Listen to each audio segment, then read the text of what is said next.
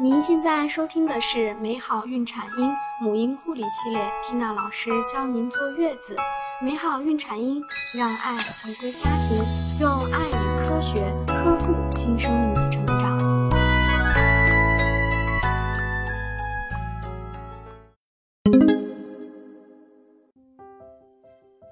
大家好，我是缇娜老师。今天我们分享的主题是母乳喂养的宝妈必备技能。通过观察来调整月子餐。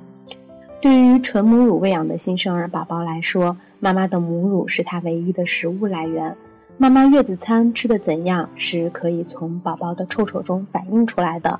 我们可以通过观察宝宝的臭臭，进而去调整妈妈的月子餐搭配。首先，我们应该了解下正常的宝宝臭臭是什么样的，有对比才能发现问题吗？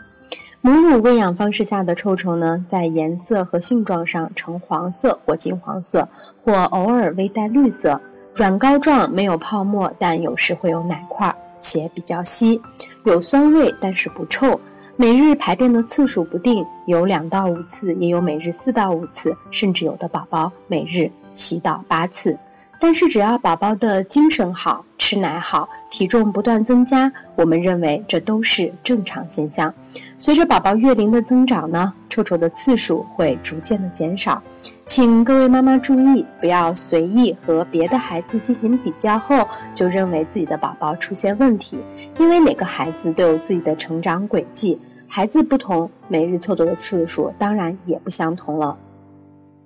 但是妈妈们要注意。如果平时每天宝宝仅有一到两次臭臭，某日突然增至五到六次的话，或者是臭臭的性状发生了明显改变，我们就应该考虑宝宝是否患病了。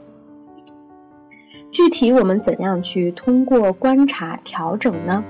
如果宝宝的臭臭呈黄色，且粪与水分开，次数突然增多，多泡沫，酸味重，则可能是妈妈摄入了过多的糖。我们应该限制妈妈的摄糖量，因为糖分过度发酵会使婴儿出现肠胀气、臭臭多泡沫、酸味重。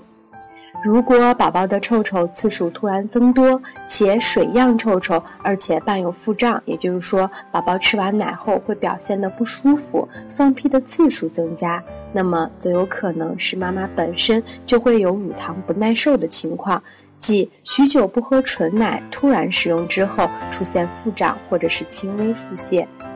如果宝宝的臭臭有硬块，而且酸味特别重，那么妈妈应该控制对鸡蛋的摄入量，而且这种酸味一般是酸臭味，因为蛋白质过多摄入可能会导致宝宝出现这个问题。